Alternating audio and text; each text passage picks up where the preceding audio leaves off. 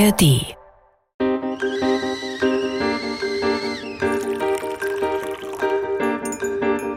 Tee mit Warum? Der Philosophie-Podcast von NDR Kultur.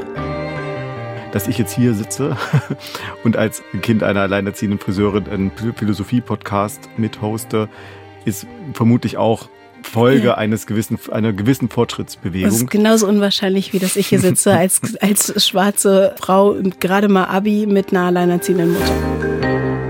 Mit Denise Mbay und Sebastian Friedrich. Die Frage heute.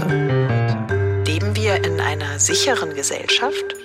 Hallo, ich bin Denise Mbay und als Schauspielerin bin ich daran beteiligt, Geschichten zu erzählen, die mich immer wieder dazu zwingen, mich mit gesellschaftlichen Zusammenhängen auseinanderzusetzen. Das machen wir hier heute auch, vermutlich. Und ähm, auch individuelle Entscheidungen der Figuren, die wir als SchauspielerInnen verkörpern, nachzuvollziehen. Manchmal versuche ich das auf einem langen Spaziergang irgendwie zu kapieren, was da los ist und was zu tun ist und zu bewältigen. Und manchmal in einem philosophischen Gespräch mit FreundInnen und äh, das ist ja hier so was ähnliches. Mhm. Und ich bin Sebastian Friedrich, ich bin Investigativjournalist und politischer Autor. Und eine zentrale Frage, die mich eigentlich immer umtreibt, ist die nach dem Warum. Warum ist die Gesellschaft so, wie sie ist? Warum gibt es Unterdrückung, Ungleichheit? Welchen Sinn hat das wiederum? Und so auch heute.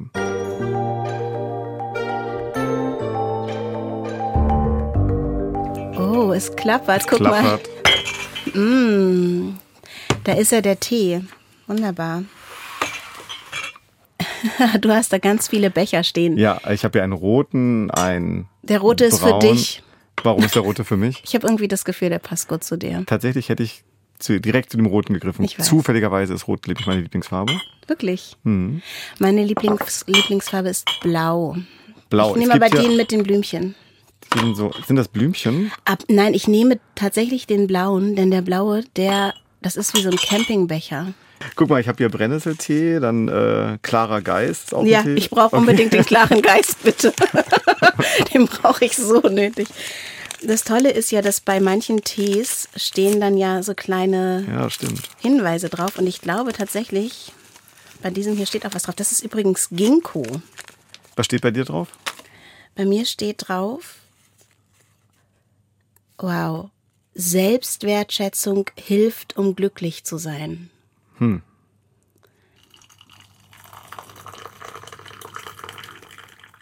Ich habe mir übrigens auch einen Tee geschnappt. Und zwar, ähm, bei mir steht auch was drauf. Pfefferminztee steht drauf. Mehr aber auch nicht. Ich weiß nicht, was das zu bedeuten ja, hat. Hm.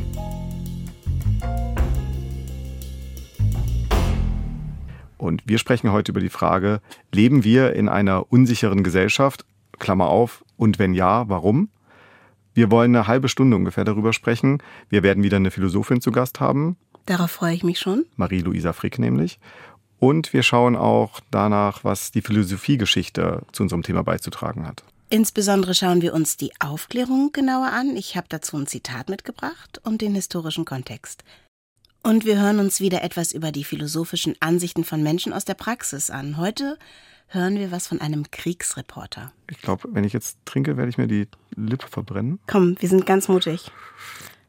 Was denkst du denn? Leben also, wir in einer sicheren Gesellschaft? Auch da bin ich mir unsicher. Höhö. Ähm, also einerseits würde ich sagen, ja. Also wenn wir zum Beispiel an sowas denken wie die Klimakrise, äh, die Aussicht, dass das 1,5 Grad Ziel vermutlich noch nicht mal zu halten ist oder eine Alternativlosigkeit zum Kapitalismus dann haben wir auch in diesem Jahr wieder feststellen können und müssen, dass auch so etwas wie Krieg weiterhin ein Thema ist. Ich bin ja 1985 geboren, die 90er habe ich eher so als äh, Kind und dann Frühjugendlicher oder so erlebt. Aber rückblickend heißt es ja immer, die 90er Jahre seien so ein ähm, so ein Jahrzehnt der Unbeschwertheit oder sowas gewesen.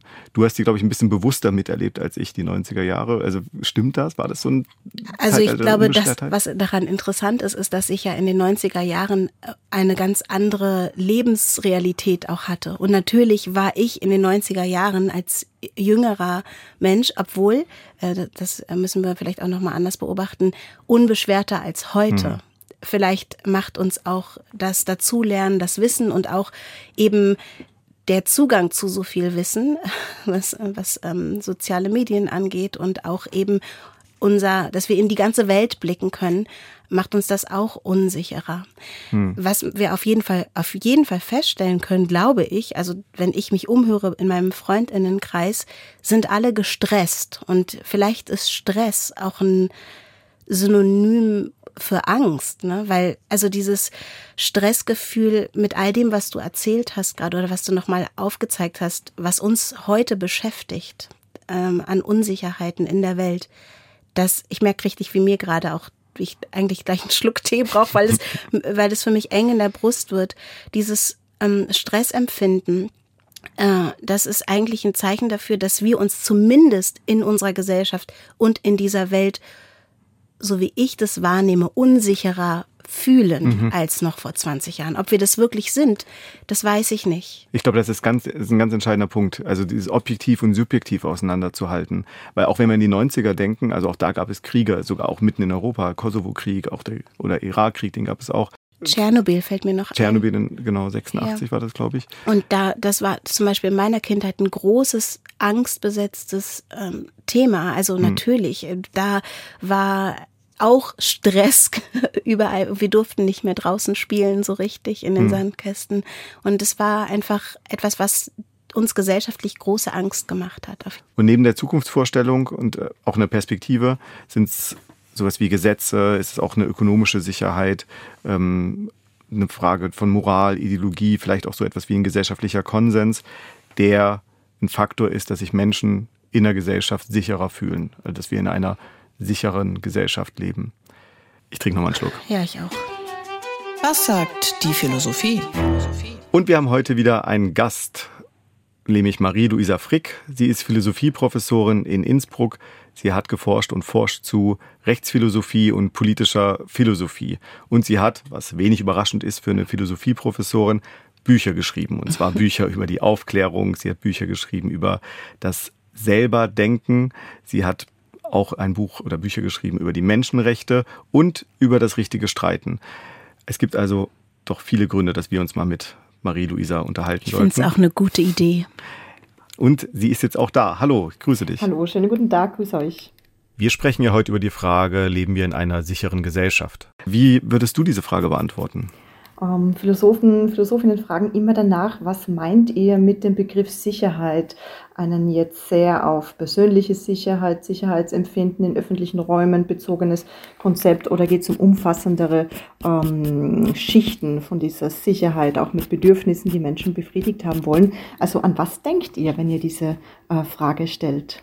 Wir haben ja erst einmal über unsere eigene Sicherheit gesprochen und wollen jetzt das Ganze gesellschaftlich beleuchten. Also die einzelnen Kriterien, alles, was so dazugehört. Ja, vielleicht Oder? über die Kriterien. Was macht eigentlich eine Gesellschaft sicher und unsicher? So können wir uns, glaube ich, dem nähern.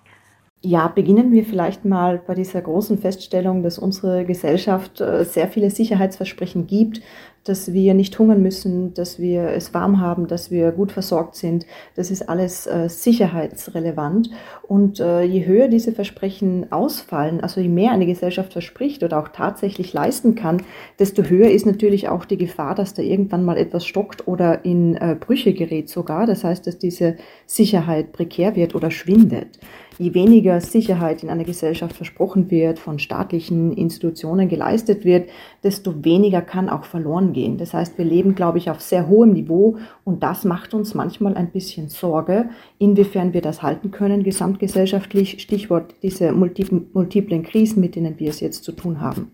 Unabhängig davon gibt es natürlich diese individuellen Sicherheits- Bedürfnisse, Gefühle, die sich auch ganz unterschiedlich dann erfüllen oder darstellen lassen. Ähm, aber wenn Sie jetzt oder wenn ihr jetzt gesagt habt, was in den 90er Jahren anders, hm, da kann man natürlich schon sich überlegen, ähm, ich bin viel Interrail gefahren in den 90ern, ich würde mir heute äh, ein bisschen andere ähm, Vorsichtsmaßnahmen vielleicht zurechtlegen vorher als Frau. Das stimmt, glaube ich, schon.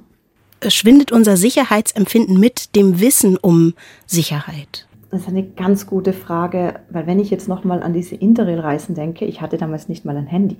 Das heißt, ähm, meine Eltern hatten gar keine Ahnung, wo ich bin, wenn ich mich nicht selbst gemeldet habe. Also unvorstellbar heute für die meisten Eltern, ihre Kinder quasi so der Kontrolle entzogen ähm, zu haben.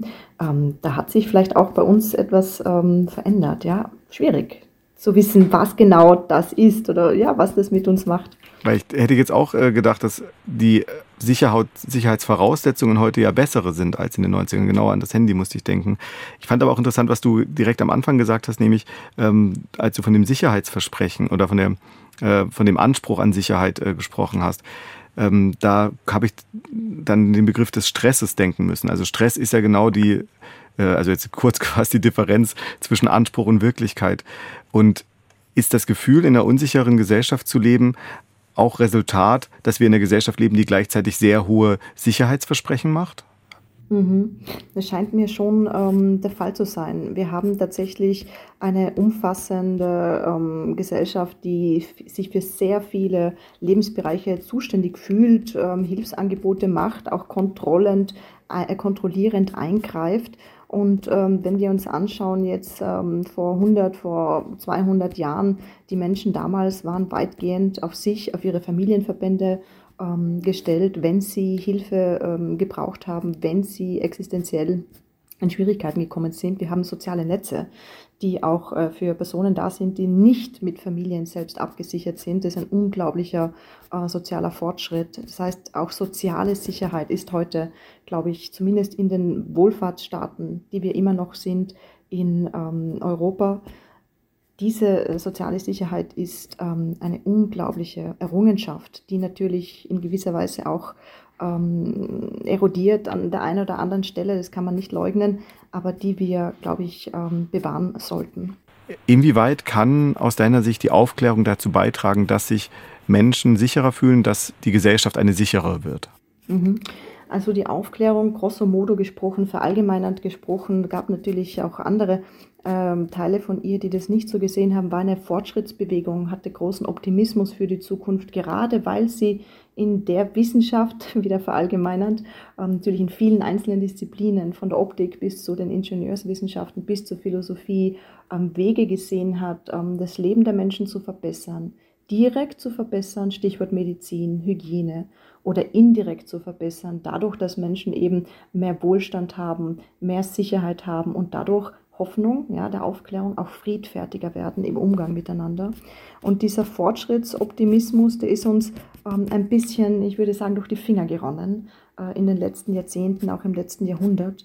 Aber ich würde sagen, es ist ein wichtiges Erbe der Aufklärung, dass man diesen grundsätzlichen Optimismus, dass Menschen mit klugen Überlegungen, mit Erfindungen, auch mit ähm, wissenschaftlichen Arbeiten die Welt erklärbarer machen, beherrschbarer machen, rationalisierbarer machen und dadurch auch ähm, die menschlichen Zwecke, Stichwort Lebenserleichterung, Wohlstand, Sicherheit, besser befördern können.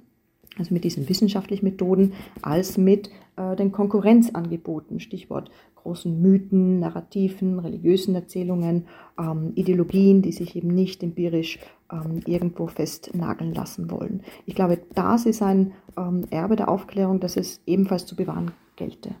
Ein Punkt, den ich beim Lesen deiner Arbeiten auch interessant fand, war ähm, der Punkt des Konflikts. Also oftmals denke ich bei Aufklärung dann daran, ähm, dass der, äh, jetzt mit Habermas, der optimale herrschaftsfreie Diskurs, der Austausch rationaler Argumente dann irgendwann in einen Konsens mündet. Aber du sagst ja genau auch in deinem Buch 2017, Zivilisiert streiten, dass wir genau diesen Konflikt auch brauchen in der Gesellschaft. Also, dass der Konsens eigentlich gar nicht das Ziel ist. Also ähm, ist aber steht das nicht dem entgegen der allgemeinen Diagnose, wir würden in einer polarisierten Gesellschaft stehen, alles driftet auseinander, weil eigentlich könnte man ja auch erstmal denken, dass zu viel Konflikt eher eine Quelle von Unsicherheit sein kann. Mhm. Ja, es kommt auf die Qualität und die Austragung dieser Konflikte drauf an. Grundsätzlich sind Konflikte in einer Demokratie quasi natürlich, man kann es nicht vermeiden und man darf es nicht, sonst wäre es keine Demokratie aber diese Konflikte brauchen eine gewisse Form und man kann dann schon sagen, einen Minimalkonsens braucht es. Der wäre die Bejahung des gemeinsamen demokratischen Rahmens, dass wir gewaltfrei miteinander streiten, dass wir niemanden abwerten als Mensch, als Untermensch sehen. Und diesen kleinen Minimalkonsens, glaube ich, den haben wir ähm, immer noch als, als große Mehrheitsüberzeugung. Wo es wirklich ähm, schwierig wird, manchmal Konflikte gelassen auszutragen, sind eben diese großen gesellschaftlichen Fragen, die wir jetzt bearbeiten müssen, ähm, wo es natürlich auch viele Interessen gibt, die ähm, sich nicht einfach vereinen lassen. Und wir müssen uns auch diesen ähm, Interessenskonflikten stellen. Das ist ähm, eine große Herausforderung, glaube ich, der nächsten Jahre. Vielen Dank, Marie-Louisa Frick, Philosophin aus Innsbruck. Das war toll. Danke. Das freut mich sehr. Und wir wollen noch hinweisen auf das ähm, aktuelle Buch von Marie-Louisa Frick, Mutig Denken, Aufklärung als offener Prozess, 2020 erschienen bei Reklam. Danke vielmals. Danke, Marie. Ich wünsche euch noch einen schönen Tag und Grüße herzlich aus Innsbruck.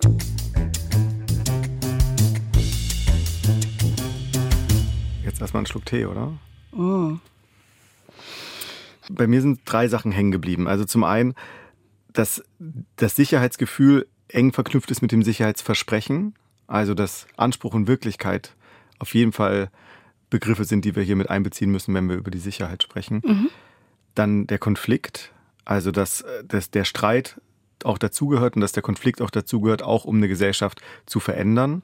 Mhm. Und dann natürlich über die Aufklärung haben wir ja mit ihr gesprochen. Und dieser Aspekt der Fortschrittsbewegung, also die Aufklärung als Fortschrittsbewegung und dass mit der Aufklärung auch ein Fortschrittsoptimismus einherging, dass man sich über die Natur, ähm, also dass man die Naturregeln verstehen kann, die Natur auch ein Stück weit beherrschen kann, also dass dieser die Kraft des Geistes und des Verstandes auch zu einer Verbesserung und einer positiven Veränderung der Welt führen Ja, kann. wie so ein Versprechen, dass äh, die Aufklärung so ein Weg in das Leben eines, äh, ein glücklicheres Leben ist, ein besseres Leben, Ja. oder? Meinst du, dass das geklappt hat? Ich meine, 18. Jahrhundert, Also ich glaube, dass das super komplex ist, aber die Aufklärung, wenn wir ähm, auf medizinisch, sie hat ja ganz oft die Medizin angesprochen, diese ganzen Errungenschaften äh, darauf blicken, ja, dann haben wir natürlich eine, erstens mal eine längere Lebenserwartung, wir haben mehr Möglichkeiten, uns zu bewegen.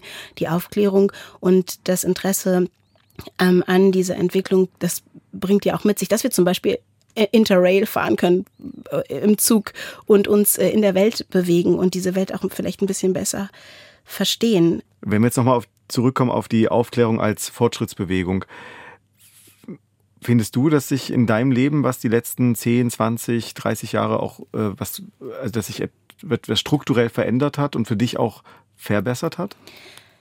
Auf jeden Fall. Also es gibt einige Dinge, die sich auch immer noch verschlechtern oder die sich gar nicht bewegen, aber was ich finde jetzt gerade diese Taschenlampe auf Dinge halten und die zu beleuchten ganz interessant, weil wir haben Debatten, die es vor 20 Jahren noch nicht gab. Also zum Beispiel die Diversitätsdebatte.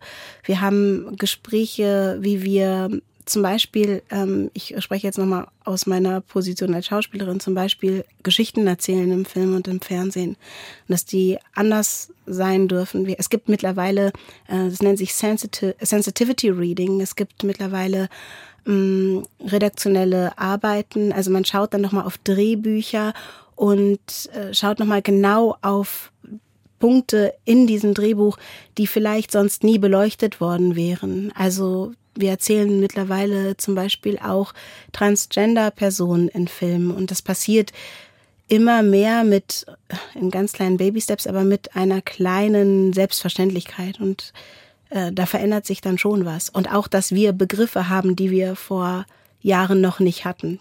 Begriffe, die uns helfen, über verschiedene komplexe gesellschaftliche Dinge sprechen zu können. Also wie zum Beispiel Tokenism. Das ist ein Begriff ähm, aus äh, der dem Rassismus aus der Rassismuskritik. Und da geht es darum, äh, kann ich jetzt auch noch mal auf das äh, Spielen äh, vor der Kamera zum Beispiel eingehen, geht es darum zum Beispiel, dass jemand nur eingeladen wird aufgrund der Hautfarbe ähm, für zum Beispiel eine Talkrunde, damit da eben auch eine schwarze Person sitzt oder dass eine eine einzige Frau auf einem Panel sitzt, äh, die vielleicht gar nicht so viel mit dem Thema zu tun hat, aber ach, jetzt haben wir ganz vergessen, dass hier gar keine Frau ist. Wir brauchen noch eine Frau. Und wenn diese Personen eingeladen werden, zu sprechen und gehört zu werden, aufgrund ihrer, ja, ihrer äußeren Merkmale, dann nennt man das Tokenism. Und mhm. darüber kann man einfacher sprechen, wenn man Begriffe hat. Also, und die Aufklärung hat natürlich auch versucht, einfacher die Dinge zu greifen. Ja. Also in diesem Sinne würdest du schon auch sagen, dass es eine Bewegung also eine progressive, fortschrittliche Bewegung gibt in dem Bereich, den du gerade genannt hast. Ja, und ich glaube auch in anderen Bereichen hm. gibt es das. Also aber kein Fortschritt ohne Rückschritt. Irgendwo gibt es dann ja auch immer. Ja, ist wahrscheinlich kein geradliniger Weg. Ne? Also, ja. Also ich musste auch daran denken, also vielleicht nicht 20 Jahre oder so, aber wenn ich jetzt äh, 50, 60 Jahre zurückdenke, äh, ich weiß nicht, ob ich das schon mal hier erzählt hatte, aber ich ähm, habe ja mal die Schule abgebrochen und ja. dass ich dann überhaupt die, also die Möglichkeit hatte, das, also die Schule nochmal nachzuholen, so eine Art zweiter Bildungsweg und so zu machen, das ist äh, direktes Resultat ja von Veränderungen, von strukturellen, ähm, also von oder auch von Gesetzen, von ähm, Institutionen äh, mit der Bildungsexpansion ähm, 60er, 70er Jahre, also direktes Resultat. Also, ja. dass ich jetzt hier sitze und als ähm, Kind einer alleinerziehenden Friseurin einen Philosophie-Podcast mithoste, ist vermutlich auch Folge ja. eines gewissen, einer gewissen Fortschrittsbewegung. Das ist genauso unwahrscheinlich, wie dass ich hier sitze als, als schwarze äh, Frau, gerade mal Abi mit einer alleinerziehenden Mutter. Wahrscheinlich hätten wir in den, wären wir in den 50er Jahren so hier nicht gewesen. Dazu passt eigentlich wunderbar das philosophische Zitat, das ich heute mitgebracht habe, zu unserer Leitfrage. Wir erinnern uns nochmal, leben wir in einer sicheren oder unsicheren Gesellschaft? Gleich erkläre ich dann nochmal, woher genau dieses Zitat kommt. Das Philosophon. Sie haben eine neue Botschaft. Jean-Jacques Rousseau, schweizerisch-französischer Philosoph des 18. Jahrhunderts. Die Freiheit des Menschen liegt nicht darin, dass er tun kann, was er will, sondern darin, dass er nicht tun muss, was er nicht will. Das Zitat, das wir gerade gehört haben, stammt aus dem Revier de Promeneur Solitaire, den Träumereien des einsamen Spaziergängers von Jean-Jacques Rousseau. Der wurde 1712 in Genf geboren und starb am 2. Juli 1778, also genau, ich habe es ausgerechnet, ich hoffe, ich habe mich nicht verrechnet, zwölf Tage und elf Jahre vor dem Sturm auf die Bastille mhm. in der Nähe von Paris. Und Rousseau, der war unter anderem Pädagoge, Philosoph, der war aber auch Komponist, ähm, Naturforscher, alles Mögliche, der äh, hat eine Arbeit geschrieben, Emile oder über die Erziehung, die sehr großen Einfluss auf die Pädagogik hatte. Mit dem Discours sur les sciences et les arts hat er sich ähm, in der französischen Aufklärung einen Namen gemacht und auch in seinem Gesellschaftsvertrag, mit dem er vor allem bis heute identifiziert wird, spricht er von der Freiheit. Der Mensch ist frei geboren und liegt doch überall in Ketten, ist ein weiteres berühmtes Zitat von Jean-Jacques Rousseau. Wieder so ein großer Denker, ne? Diesmal in Bronze gegossen, glaube ich. ja. ja, hilft uns das weiter, was der Jean-Jacques hier uns beiträgt. Die Freiheit des Menschen liegt nicht darin, dass er tun kann, was er will, sondern darin, dass er nicht tun muss, was er nicht will. Also so wie ich es verstehe, würde ich es unterstreichen und unterschreiben. Ich finde vor allem diesen ersten Aspekt ganz wichtigen ähm, Punkt, den ihr setzt, nämlich die Freiheit des Menschen liegt nicht darin, dass er tun kann, was er will. Wenn ich das jetzt erstmal nur isoliert betrachte, das ist ja genau ein anderer Freiheitsbegriff als der Freiheitsbegriff, den man sonst irgendwie so häufig hört, nämlich Freiheit verstanden als ich kann tun und lassen, was ich möchte. Dagegen wendet er sich ja auch. Ähm, und das ist, also hier sieht man, glaube ich, so diese Nähe dann auch zu sowas wie Aufklärung, also vielleicht auch sogar hier kategorischer Imperativ, also handle nur nach der Maxime, die sich auch verallgemeinern ließe oder von der du auch möchtest, dass sie äh, sich verallgemeinern lässt. Also hinterlass das Klo in der genau. Deutschen Bahn genauso, wie du es auch vorfinden möchtest. Das ist im Grunde Kant, genau. Herr Kant hängt da auf der Toilette ja. und sagt uns immer, was wir da zu tun und zu lassen haben. Bei der zweiten Hälfte bin ich aber nicht ganz sicher, ob ich das unterschreiben würde. Also diese, sondern Freiheit besteht jetzt äh, weitergedacht darin, dass der Mensch nicht tun muss, was er nicht will. Also Abwesenheit von Zwang könnte man das ja vielleicht auch übersetzen. Und ich denke, dass Freiheit ähm, eher die Kenntnis des Zwangs ist. Also jetzt mal allgemeiner gesprochen, es gibt sowas wie Naturgesetze beispielsweise. Die mhm. Naturgesetze zu kennen, das ermöglicht einem ja vielleicht mehr Freiheit, auch wenn es erstmal eine Einschränkung ist. Also wenn ich zum Beispiel vor einer Klippe stehe und denke, oh, ich würde es jetzt als meine Freiheit ansehen, da gerne mal runterzuspringen, kannst du das vielleicht tun, aber dann kommt das Gesetz der Schwerkraft und so und dann das kommt ist halt dann ärgerlich. genau, und dann kommt das Problem, dass wenn du vielleicht 50 Meter runterstürzt, dass dein Körper auf so einer dass der vielleicht dann nicht mehr so ganz intakt ist, wenn du dann da unten landest äh, im Vergleich zu vorher. Also das aber zu wissen, dass das jetzt vielleicht nicht so sinnvoll wäre, darunter zu springen, also die Grenzen zu kennen oder man könnte auch sagen, so eine Art ähm, natürliche Notwendigkeit zu kennen, das kann, kann ja auch Freiheit verschaffen. Wenn es aber Gesetze sind, die durch andere gemacht werden, also dann ist es halt, das ist aber vielleicht auch ein bisschen das, was die, äh, was dann eben die Querdenker in sich gesagt haben. Ich, ich möchte keine Maske tragen. Also ne, mhm. dieser Zwang, ähm, etwas zu tun, was, was ich nicht tun möchte. Ich möchte keine Maske tragen. Äh, das beschränkt meine Freiheit. Also es ist. Aber ich finde auch bei dem Gesellschaftlichen zu, also auch eine Gesellschaft oder auch eine Ökonomie oder so unterliegt ja gewissen Gesetzmäßigkeiten, ob wir sie jetzt kennen oder nicht, aber es gibt äh, eine Art und Weise, wie wir hier wirtschaften beispielsweise. Oder es gibt eine Art und Weise, wie wir auch ähm, in, in unseren sozialen Rollen funktionieren, wie wir soziologisch quasi äh, gepolt sind und ticken. Und diese Gesetzmäßigkeiten zu kennen, halt, also halte ich auch für einen Vorteil, um auch sich dann vielleicht mehr Freiheiten verschaffen zu können irgendwann. Also in, in Kenntnis der Gesetzmäßigkeiten der Natur, aber auch Gesetzmäßigkeiten der Gesellschaft und der Ökonomie. Erst dann ist es überhaupt möglich, oder das macht es zumindest leichter, vielleicht Bedingungen zu schaffen, um dann anschließend äh, sich äh, freier, freier zu fühlen, auch freier zu sein. Also wenn ich zum Beispiel an dieser Klippe stehe, ähm, dann habe ich vielleicht ein Seil dabei oder sowas, habe dann herausgefunden, ich kann mich da abseilen oder es gibt vielleicht einen zweiten Weg, um da irgendwie runterzukommen oder ich habe sogar einen Fallschirm oder was weiß ich was dabei. Also es gibt ja Möglichkeiten. Felix Baumgartner. Oder ich bin Felix Baumgartner und stürze mich da einfach irgendwie runter. Ähm, also es gibt da schon durchaus Möglichkeiten, also dieses Gesetz der Schwerkraft mit dem, dem irgendwie Herr zu werden oder mit, mit dem umzugehen. Aber dafür muss ich ja erstmal dieses Gesetz überhaupt kennen und auch gesellschaftliche und ökonomische Gesetze, da würde ich das eh nicht sehen. Ich muss einen Schluck Tee trinken, ich muss darüber nachdenken. Jetzt hören wir uns mal eine ganz andere Perspektive an. Leben wir in einer unsicheren Gesellschaft? Das hier sagt ein Kriegsreporter dazu. Das sagt ein Kriegsreporter dazu. Die andere Seite. Ich bin Holger Senzel und ich war viele Jahre als Reporter in Kriegs- und Krisengebieten. Mein erster Einsatz, das war 1989, die Revolution in Rumänien.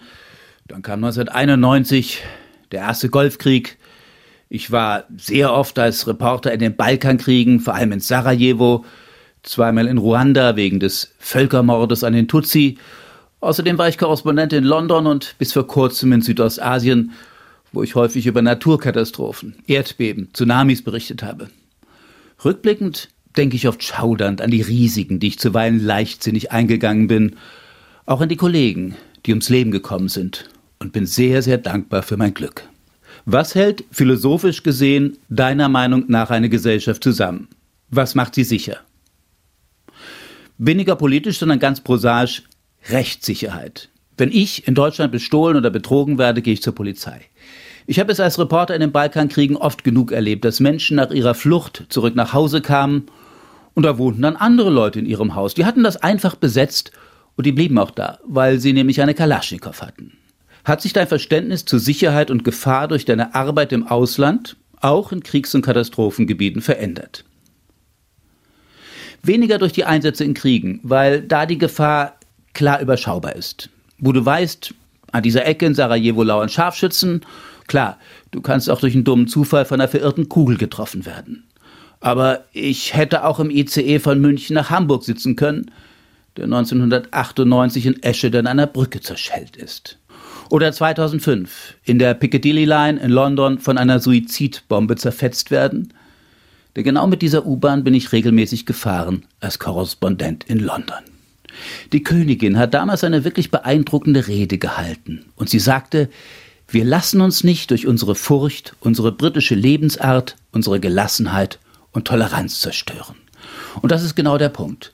Das beste Mittel, um sich sicher zu fühlen, ist zu leben.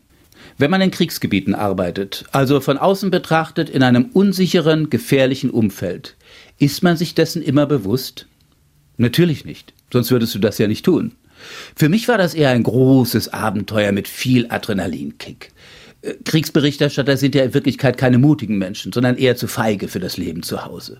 Auf der Flucht vor Alltag, vor Verantwortung, Bindung, was weiß ich. Insofern hat Vater zu sein meine Perspektive dramatisch verändert, zu erleben, da sind Menschen zu Hause, die wirklich Angst um mich haben. Kann einen Gefahr verführen, verändert so ein Einsatz auch das eigene Moralgefüge. Ich will das mit einer Geschichte beantworten, die ich erlebt habe. Ich war, es muss Anfang der 2000er gewesen sein, mit einer kosovarischen Militärpatrouille unterwegs in einem Wald in der Nähe von Pristina. Dann wurden wir plötzlich von Serben angegriffen. Es fielen Schüsse, ich hatte furchtbare Angst, um mich herum fielen Leute getroffen zu Boden und irgendwann drückte mir jemand das Gewehr eines Toten in die Hand. Und ich habe es ohne zu zögern genommen und ich habe ohne zu zögern geschossen. Und zwar mit dem Vorsatz zu treffen und zu töten. Ich denke schon, dass sich in diesem Moment mein Moralgefüge verändert hat. Wann fühlst du dich unsicher? Beim Smalltalk mit Fremden. Da fühle ich mich unsicher.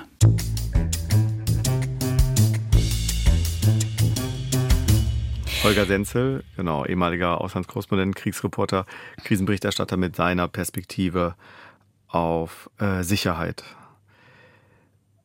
Eine, eine tiefe, eine vielfältige Perspektive und spricht davon, dass Vatersein seine persönliche Perspektive verändert hat, weil ihm bewusst wird, dass Menschen Angst um ihn haben. Und da ist sie die Angst und das Angreifbare. Vielleicht sind wir persönlich in unserer Sicherheit, unserem Sicherheitsgefühl als persönliche ja, Figuren angreifbarer als, als hm, ja, Teil, Teil der Gesellschaft. Mhm. Also wirklich übers Persönliche viel angreifbarer als im Großen.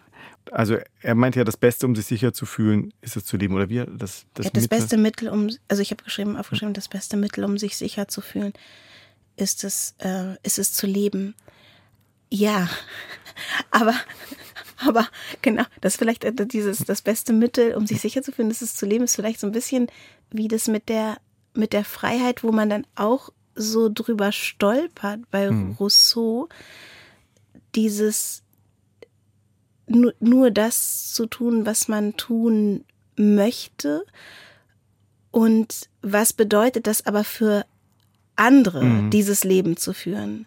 Und das ist auch ein Problem, das ich äh, mit, mit der, teilweise mit der Aufklärung habe, nämlich, dass es dann am Ende zumindest in der Tendenz eher nur bei dem einzelnen Menschen ansetzt. Also es gibt so eine Tendenz zur Individualisierung und das ja. finde ich auch ja. in diesem Satz hier ein Stück weit, ohne jetzt dem Kollegen zu nahe treten zu wollen, aber das beste Mittel, um sich sicher zu fühlen, ist zu leben. Ja, aber wovon hängt denn das eigene Leben ab? Das eigene Leben hängt eben nicht nur von Naturgesetzen und so ab, sondern eben auch von äh, gesellschaftlichen Macht- und Herrschaftsverhältnissen, von der Frage, wo werde ich überhaupt geboren, in welcher Familie werde ich geboren und so weiter. Also es gibt so viele Faktoren, die ja unmittelbar mit ähm, gesellschaftlichen Verhältnissen zu tun haben, da fällt es mir schwer, so einen Satz dann zu unterschreiben. Also mein Leben sieht ganz anders aus mhm. als das Leben einer jungen Frau in Südostasien, wo er auch als Korrespondent war. Oder ja, mein Leben sieht eben auch ganz anders aus als das von Jeff Bezos. Ja.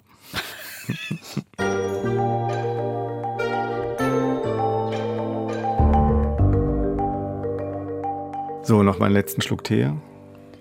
Mein Tee sieht leider schon ganz traurig aus. Da sind, der Teebeutel ist so ein bisschen aufgeplatzt. Und da hängen so die Ginkgo, ich weiß gar nicht, ob es Blätter sind oder. Ja, mein Ginkgo, Pfefferminztee ist auch schon. Wir haben nicht so viel Zeit, aber ich muss kurz sagen, Ginkgo hat ganz fiese, stinkende Früchte. Die kann man aber essen. Aber man sollte sie nicht anfassen. Ich weiß nicht, wie das gehen soll. ja, äh, Denise, wir sind am Ende unserer Folge angelangt. Mhm. Ja, und da brauchen wir vielleicht ein Fazit. Meinst du, wir brauchen so? eins? Also irgendwie habe ich, hab ich das Gefühl, dass man sowas bräuchte bei einem Philosophie-Podcast so mit Renommee. Unsere fünf Erkenntnisse erstens, zweitens, drittens, viertens, fünftens. Und mich würde eigentlich auch interessieren, was andere dazu sagen. Also vielleicht gibt es ja HörerInnen, die uns das ihr Fazit dieser Folge schreiben wollen oder uns sagen, knüpft doch noch mal da an. Worüber denkst du noch nach? Gibt es noch was, was du ja, ich hänge tatsächlich noch ein Stück weit an der Fortschrittsbewegung, an der Aufklärung und an ja auch dieser Diskussion, die wir mit Marie-Louisa hatten, ob ich diesen Fortschrittsoptimismus, Gedanken der Aufklärung, ob ich äh, darin wirklich einen großen Vorteil sehe oder nicht sogar einen Nachteil. Hm. Ja, also ich glaube, es ist immer schwierig, wenn man es sich zu gemütlich macht. So, wir dürfen, also wir haben es ja gemütlich mit dem Tee, aber wir sollten es uns vielleicht nicht zu gemütlich machen und so ein bisschen dranbleiben an den Themen. Und in der nächsten Folge stellen wir uns die Leitfrage, sind wir uns sicher? Also es geht dann auch nochmal natürlich um die Gesellschaft, ähm, aber vor allem auch um eine Gesellschaft, die sich offenbar auf immer weniger gemeinsame ja, Prämissen, wenn man so möchte, einigen kann nehmen wir wirklich noch als verschiedene Gesellschaftsmitglieder die gleiche Wirklichkeit wahr, die gleiche Gesellschaft wahr? Oder muss eine Realität und eine Wirklichkeit immer wieder erst hergestellt werden, damit wir uns überhaupt auf ein paar Grundfeste einigen können? Darauf bin ich sehr gespannt. Und nochmal der Hinweis, diese und weitere Folgen von T mit Warum findet ihr in der ARD Audiothek. Gerne mal reinhören und auch gerne weiterempfehlen. Schreibt uns bitte gerne, wenn ihr Fragen und Anregungen habt, an tmitwarum.ndr.de. In einem Wort wird es geschrieben t mit warum.ndr.de. Und jetzt nehme ich noch einen Schluck Tee. Und dann hören wir zum Abschluss noch ein schlaues philosophisches Zitat. Vielen Dank, Sebastian. Ciao, Denise. Der Zitatomat. Wenn du dich an alle Regeln hältst, verpasst du den ganzen Spaß. Catherine Hepburn, amerikanische Schauspielerin und Philosophin.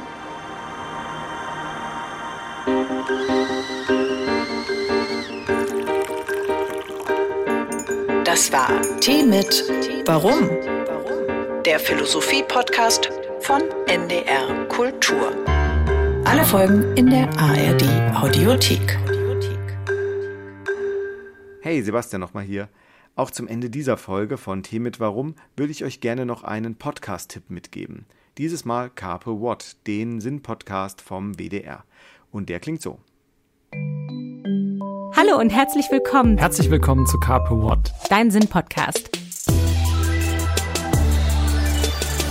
Ich bin Laura Cassess, Publizistin und Psychologin aus Frankfurt. Und ich bin Dennis Peter Zelker, Philosoph und Ökonom aus Berlin. In diesem Podcast schauen wir uns Kalendersprüche an oder auch Insta-Memes oder so Sachen, die man von mir aus auch auf der Berghain-Toilette findet oder in die U-Bahn gekritzelt. Weisheiten wie der Weg ist das Ziel oder liebe dich selbst. Und wir fragen uns, geben sie uns Orientierung in einer immer komplexeren Welt oder führen sie uns einfach nur in die Irre? In diesem Podcast sprechen wir also über die Liebe, über Erfolg und Scheitern und vieles mehr. Ich muss ja schon schmunzeln, dass die allererste Folge, die wir machen, Fake It Till You Make It heißt. Ich frage mich gerade, äh, wie viel Vertrauen der WDR in uns setzt. Carpe What, dein Sinn-Podcast. Und wie werde ich jetzt hieraus stärker? Was lerne ich jetzt daraus?